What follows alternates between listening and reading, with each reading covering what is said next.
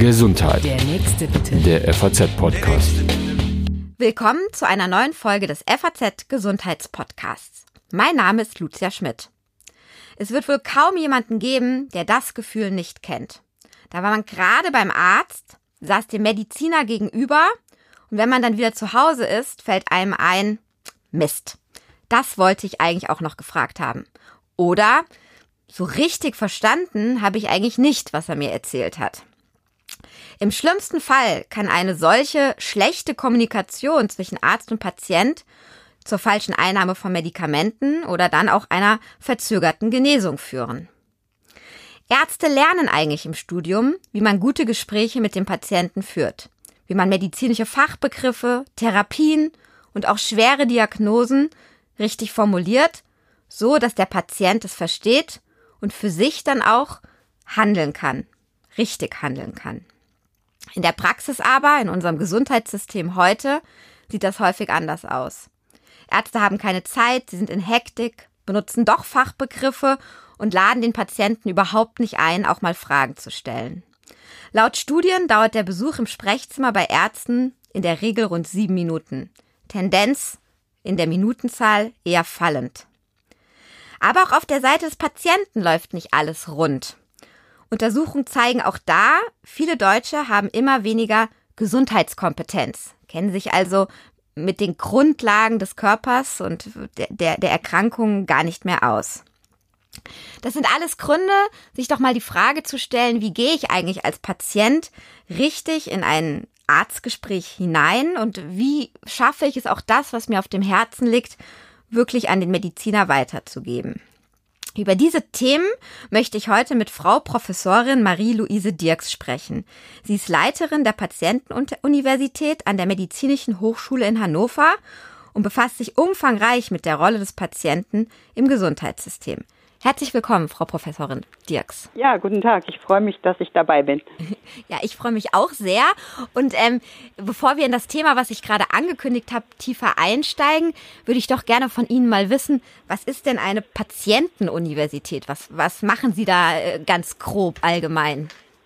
Unser Ziel ist es, die Patienten zu stärken und nicht nur Patienten in der Situation, wenn sie erkrankt sind und dann eben Patienten sind, sondern Bürgerinnen und Bürger allgemein, die früher oder später ja alle irgendwann in Kontakt mit dem Gesundheitssystem kommen. Und wir sagen, wir wollen mit der Patientenuniversität ihre Position stärken, ihre Gesundheitskompetenz verbessern. Sie haben das Stichwort ja schon gesagt und ihnen dabei helfen, in diesem Gesundheitssystem sich gut zurechtzufinden und mit dazu beizutragen, dass, wenn sie erkranken, sie mit dieser Situation so gut wie möglich umgehen können.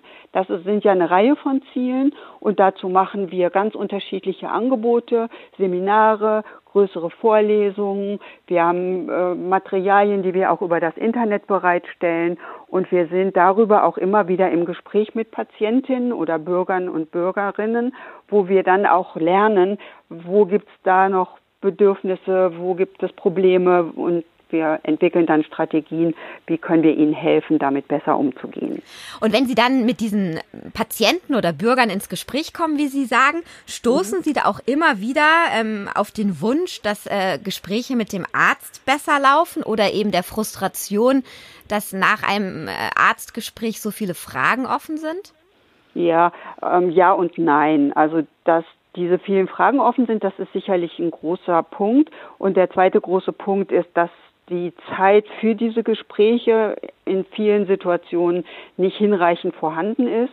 Und der dritte Punkt ist nochmal, dass man so viele verschiedene Auskünfte manchmal bekommt. Also gerade wenn Menschen im Krankenhaus sind oder mit mehreren Ärzten zu tun haben, dass sie dann auch damit konfrontiert werden, dass sie unterschiedliche Informationen bekommen, ähm, aber natürlich auch, dass sie sie nicht immer verstehen können. Also es gibt ein breites Spektrum an Wünschen, äh, die hier Patientinnen und Patienten formulieren und wir wissen das auch aus einer Reihe von Studien, die ja immer wieder auch gemacht werden. Und wenn man Menschen fragt, was ist ihnen das Wichtigste im Gesundheitswesen neben, ich möchte gesund werden, dann ist es immer der Punkt, ich möchte gute Informationen haben, ich möchte genau wissen, was ich habe und ich möchte, dass sich die Menschen für mich Zeit nehmen, die mich behandeln und dass sie mit mir gut umgehen, also mich auch als Mensch sehen und nicht als Nummer sehen. Das sind, glaube ich, so die zentralen Punkte. Und äh, wir beschäftigen uns hier an der Medizinischen Hochschule seit mehr als 30 Jahren immer mit der Frage, was brauchen Patienten? Und wir fragen in ganz unterschiedlichen Zusammenhängen immer wieder danach.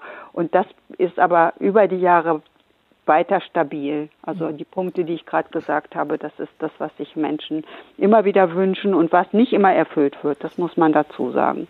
Genau, bei der Sache der Erfüllung sind wir sozusagen auf der Arztseite. Ich würde jetzt ja heute gerne mal auf die Seite gehen, was muss aber da kann und muss der Patient mhm. auch mitbringen, dass das läuft. Mhm. Wenn jetzt so ein Gehen wir erstmal von dem normalen Arztbesuch aus, also nicht im Krankenhaus mit den unterschiedlichen mhm. Meinungen.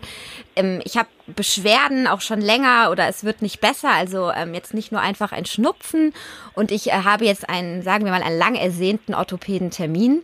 Mhm. Wie bereite ich mich vor und wie verhalte ich mich in dem Gespräch, dass ich eben diese Zeit bekomme und gleichzeitig auch den Mut habe, vielleicht manchmal all meine Fragen mhm. zu stellen? Mhm.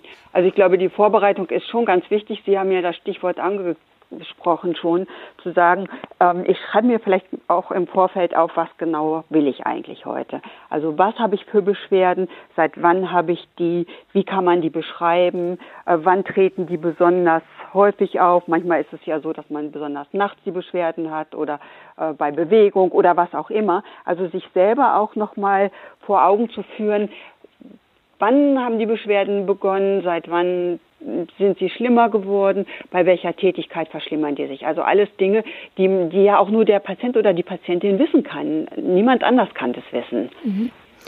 Und ähm, jetzt äh, gibt es ja manchmal, wenn man das jetzt tatsächlich gemacht hat, manchmal auch das Gefühl, Mensch, der Arzt ist in Hektik, der hört mir gar nicht richtig zu, der tippt am Computer und es gibt ähm, immer noch in unserer Zeit, ähm, auch wenn es abnehmend ist, eben so ein bisschen dieses Bild vom Halbgott in Weiß, ähm, ja. den möchte ich nicht unterbrechen, der wird das schon alles richtig machen.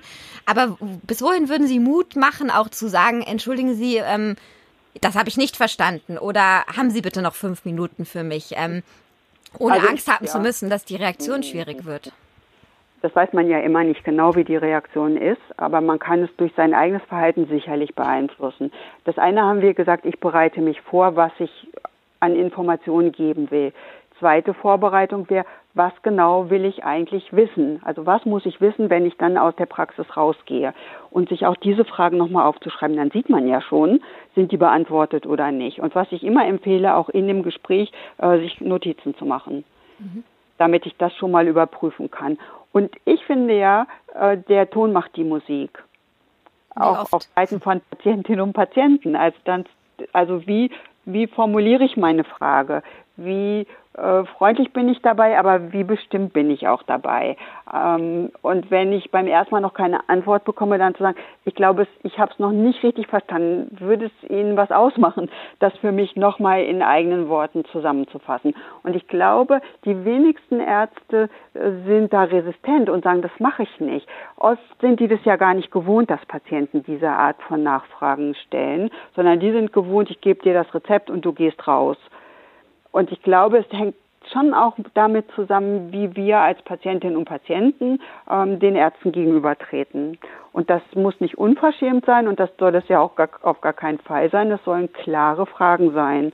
Und ich glaube, dass jedenfalls meine Erfahrung auch das, was mir dann Patienten hinterher sagen, ähm, dass das in der Regel auch funktioniert um klar auftreten zu können oder auch vielleicht genau zu wissen, was möchte ich eigentlich wissen, was muss ich wissen, um vielleicht auch eine Entscheidung äh, zu treffen oder eine Therapie durchzuhalten, mhm. gibt es eben ja das Stichwort Gesundheitskompetenz, was ich vorhin schon genannt habe. Mhm. Das klingt jetzt erstmal, finde ich zumindest, irgendwie sehr, ähm, sehr ungreifbar. Was versteht man denn unter Gesundheitskompetenz? Was heißt das, äh, ein Mensch, der eine gute Gesundheitskompetenz hat? Also ein Laie, kein Arzt, logischerweise.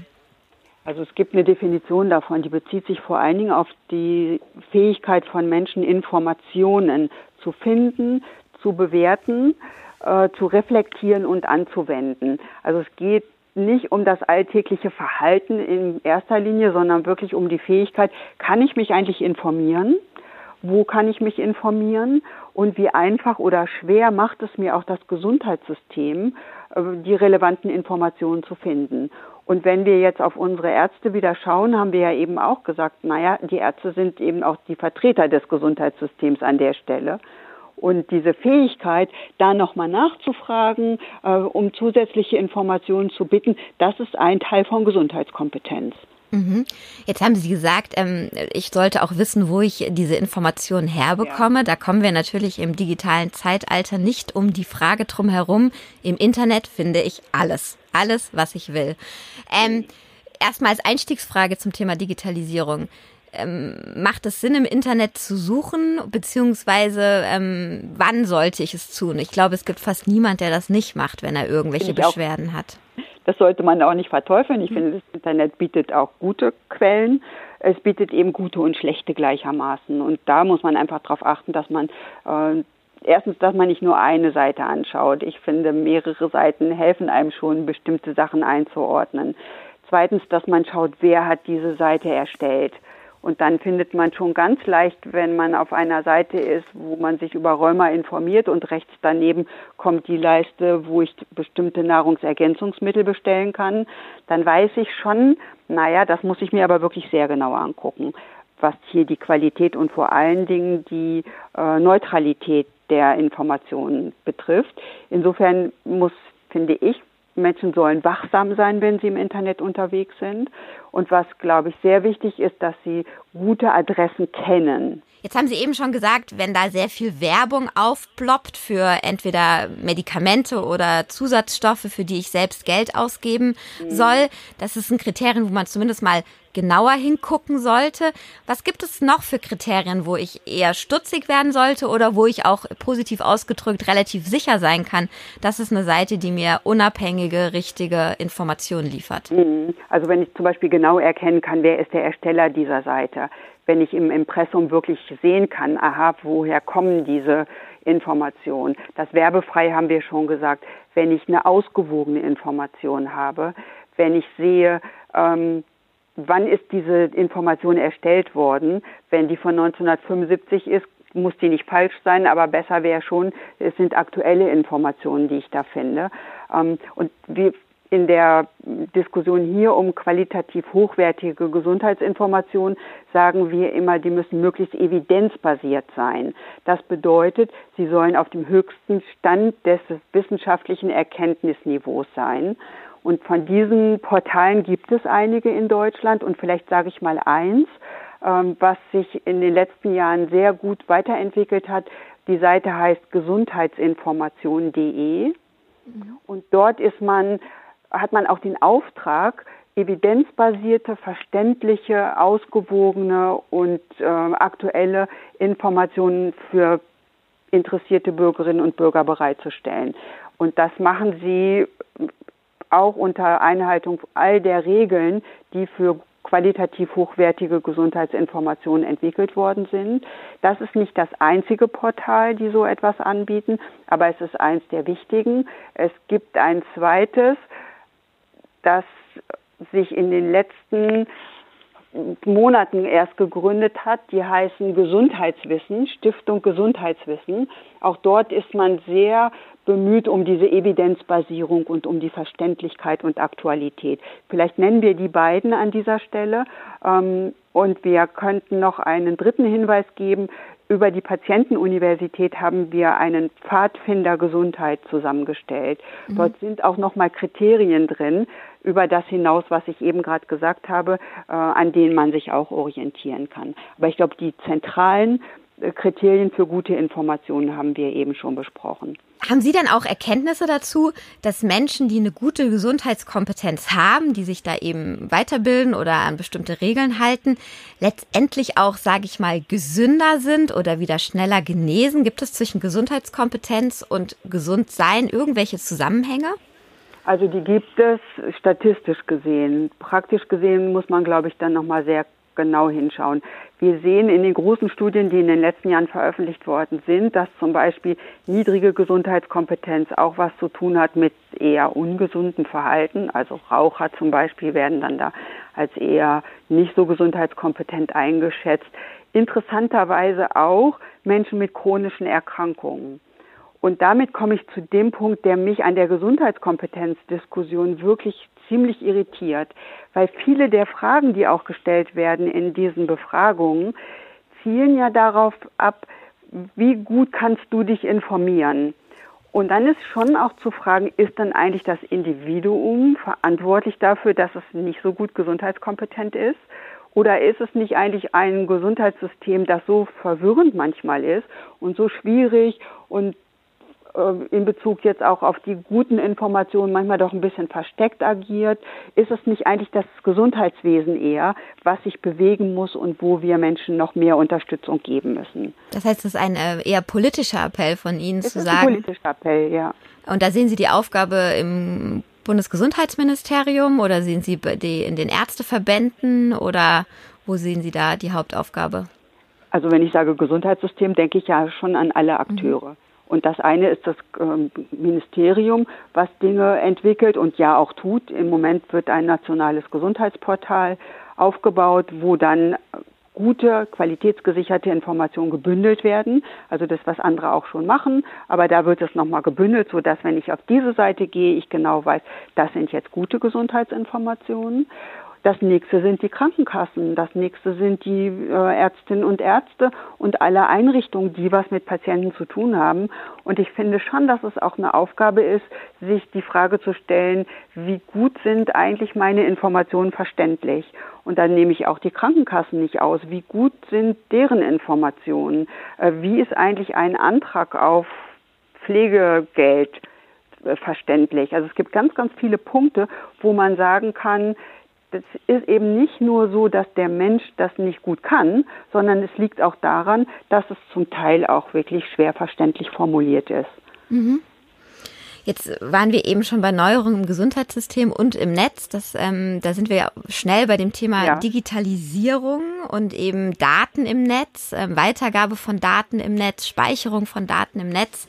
Ähm, Patientenakte etc. Wie weit äh, aus Ihrer Sicht ähm, sind wir da und machen sich die Patienten da zu Recht zum großen Teil Sorgen, dass ihre Daten nicht sicher sind? Beziehungsweise wie kann ich da als Patient mit umgehen? Tja, ich glaube, die, die Sorgen machen sich gar nicht die Patienten. Die Sorgen machen wir uns als Professionelle und fragen uns, was mit den Daten dann passiert.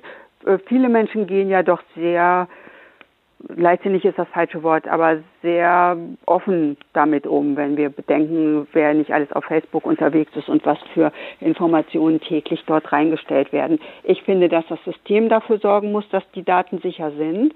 Ich sehe eher ein Problem in dem Handling von all diesen Sachen. Äh, wenn ich mir jetzt das mit ähm, der elektronischen Gesundheitsakte vorstelle, dazu gehört ja dann auch eine bestimmte Art von digitaler Kompetenz kann man mhm. natürlich alles immer Kompetenz nennen, aber ich meine, ich muss schon in der Lage sein, so ein System zu bedienen und mit dem Handy in eine Praxis zu gehen und da die Informationen reinzuladen und dann zu entscheiden, was gebe ich frei, was gebe ich nicht frei. Das sind ja alles Sachen, die man nicht selbstverständlich kann und die im Detail dann doch eben nicht ganz so einfach sind. Und ich glaube, an der Stelle gibt es im Moment einen hohen Schulungsbedarf oder Weiterbildungsbedarf bei Patienten, aber vielleicht sogar bei Ärztinnen und Ärzten, weil die sind ja nicht alle so, so, wie soll ich das mal nennen, so stark interessiert daran, diese ganzen Medien in ihre Praxen einzubinden. Also da sind beide Gruppen, glaube ich, noch lernfähig. Und wenn Sie jetzt sagen, ähm, die Politik hat eigentlich auch eine Aufgabe oder das Gesundheitssystem hat auch eine Aufgabe, die Gesundheitskompetenz besser zu schulen, dann höre ich raus, ähm, die weitere Aufgabe wäre eben nicht nur diese Digitalisierung voranzutreiben, sondern sich auch zu überlegen, wie man die Patienten da mitnimmt. Und das passiert ja. im Moment zu, zu wenig, höre ich raus. Gar nicht. Das passiert im Moment gar nicht. Es gibt jetzt Überlegungen, dass auch die Krankenkassen ihre Versicherten da besser einbinden sollen und vielleicht Schulungen entwickeln oder Materialien entwickeln, wie das geht. Das finde ich auch richtig. Das muss auch so sein. Und wir müssen immer dabei bedenken, bestimmte Bevölkerungsgruppen äh, sind eben für diese ganze neue Technik nicht mehr ganz so gut erreichbar. Das sind die ganz Alten, die das ohne Unterstützung vermutlich gar nicht mehr realisieren können. Und dass wir dürfen nicht vergessen, dass es eben auch noch analoge Dinge geben muss, damit diese Menschen ähm, dann auch wirklich gute Zugänge haben. Mhm. Ähm, die Frage, die ich vorhin nicht gestellt habe, die bei Digitalisierung im Raum steht, sollte ich meinem Arzt denn eigentlich sagen, dass ich schon mal im Netz ähm, gesucht habe oder dass ich mir eine bestimmte Meinung schon mal gebildet habe? Ähm, von Ärzteseite weiß ich, das ist ein Thema, auf das Ärzte durchaus allergisch reagieren. Was ist da Ihr mhm. Tipp? Also ich würde das schon an geeigneter Stelle anbringen. Ich glaube, ich würde nicht alle Ausdrucke mitnehmen. Aber ich würde sagen, ich habe schon mal gegoogelt, das können Sie sich vorstellen, das weiß auch jeder Arzt, dass das heute gemacht wird. Ähm, und da habe ich das und das gefunden. Das finde ich, kann man sicherlich machen. Was ich auch gut finde, und das eine ist ja so eine Einschätzungsfrage, ist das mein langjähriger Hausarzt, mit dem ich eine andere Form von Beziehung habe, oder ist das der Facharzt, wo ich das erste Mal bin? Vielleicht will ich mich da erst noch mal ein bisschen zurückhalten. Aber was ich finde, was Ärztinnen und Ärzte sehr viel besser machen könnten, als sie es bislang tun, sie könnten diejenigen sein, die gute Internetadressen weitergeben. Und Sie könnten diejenigen sein, die sagen, ich kann Ihnen heute nur die wichtigsten Sachen dazu erklären, aber hier auf dieser Seite oder über dieses Portal finden Sie weiterführende gute Informationen. So könnte man es besser in die Konsultation auch einbinden, als es bislang der Fall ist. Und was glauben Sie, warum machen die Ärzte das nicht? Weil sie ähm, sich da keine Gedanken machen, weil sie sich da sozusagen nicht fortbilden oder weil sie letztendlich auch eigentlich Kompetenz und die Therapie gegenüber dem Patienten in ihrer eigenen Hand haben wollen? Ach, vielleicht ist es immer eine Mischung aus beiden. Es, es, gab mehrere Befragungswellen mal bei Ärzten, wie sie den informierten Patienten finden. Und das war ganz interessant, weil es ist so beides. Das kam eigentlich bei beiden Studien raus, dieses, äh, wir finden es eigentlich ganz schön, weil wir dann vielleicht nicht ganz so viel erklären müssen. Und auf der anderen Seite diese Sorge, äh, da muss ich noch mehr Zeit aufwenden, um die Menschen wirklich dann äh, in diese Konsultation mit einzubinden. Und beides schwingt natürlich immer mit. Das sehe ich auch, wenn ich hier mit Patientinnen und Patienten rede. Insbesondere wenn das Zeitbudget bei den Ärzten tatsächlich ja begrenzt ist. Sie haben nicht endlos Zeit. Aber ich finde auch dieser Punkt, was sind gute Informationsquellen? Wir sprachen vorhin über das evidenzbasierte Gesundheitsportal gesundheitsinformation.de. Man hat auch mal Ärzte gefragt, welche Informationsquellen im Internet kennen Sie und wie gut schätzen Sie die ein? Und das Ergebnis war schon ganz interessant, weil die kennen alle Wikipedia. Interessant auch, dass viele die Apothekenumschau gut kennen. Übrigens die Patienten natürlich noch besser. Ähm, aber dieses gesundheitsinformation.de war kaum bekannt.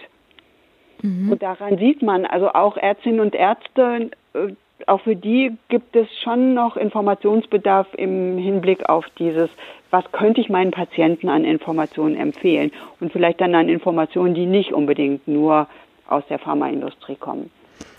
Liebe Frau Professor Dirks, ich sehe, ich sehe, da ist noch einiges zu tun auf dem Feld. Ähm, das Jahr 2020 ist aber noch relativ jung. Vielleicht können sich sowohl Patienten wie Ärzte vornehmen, ähm, an der Baustelle ein wenig zu arbeiten in Sachen digitaler Gesundheitskompetenz.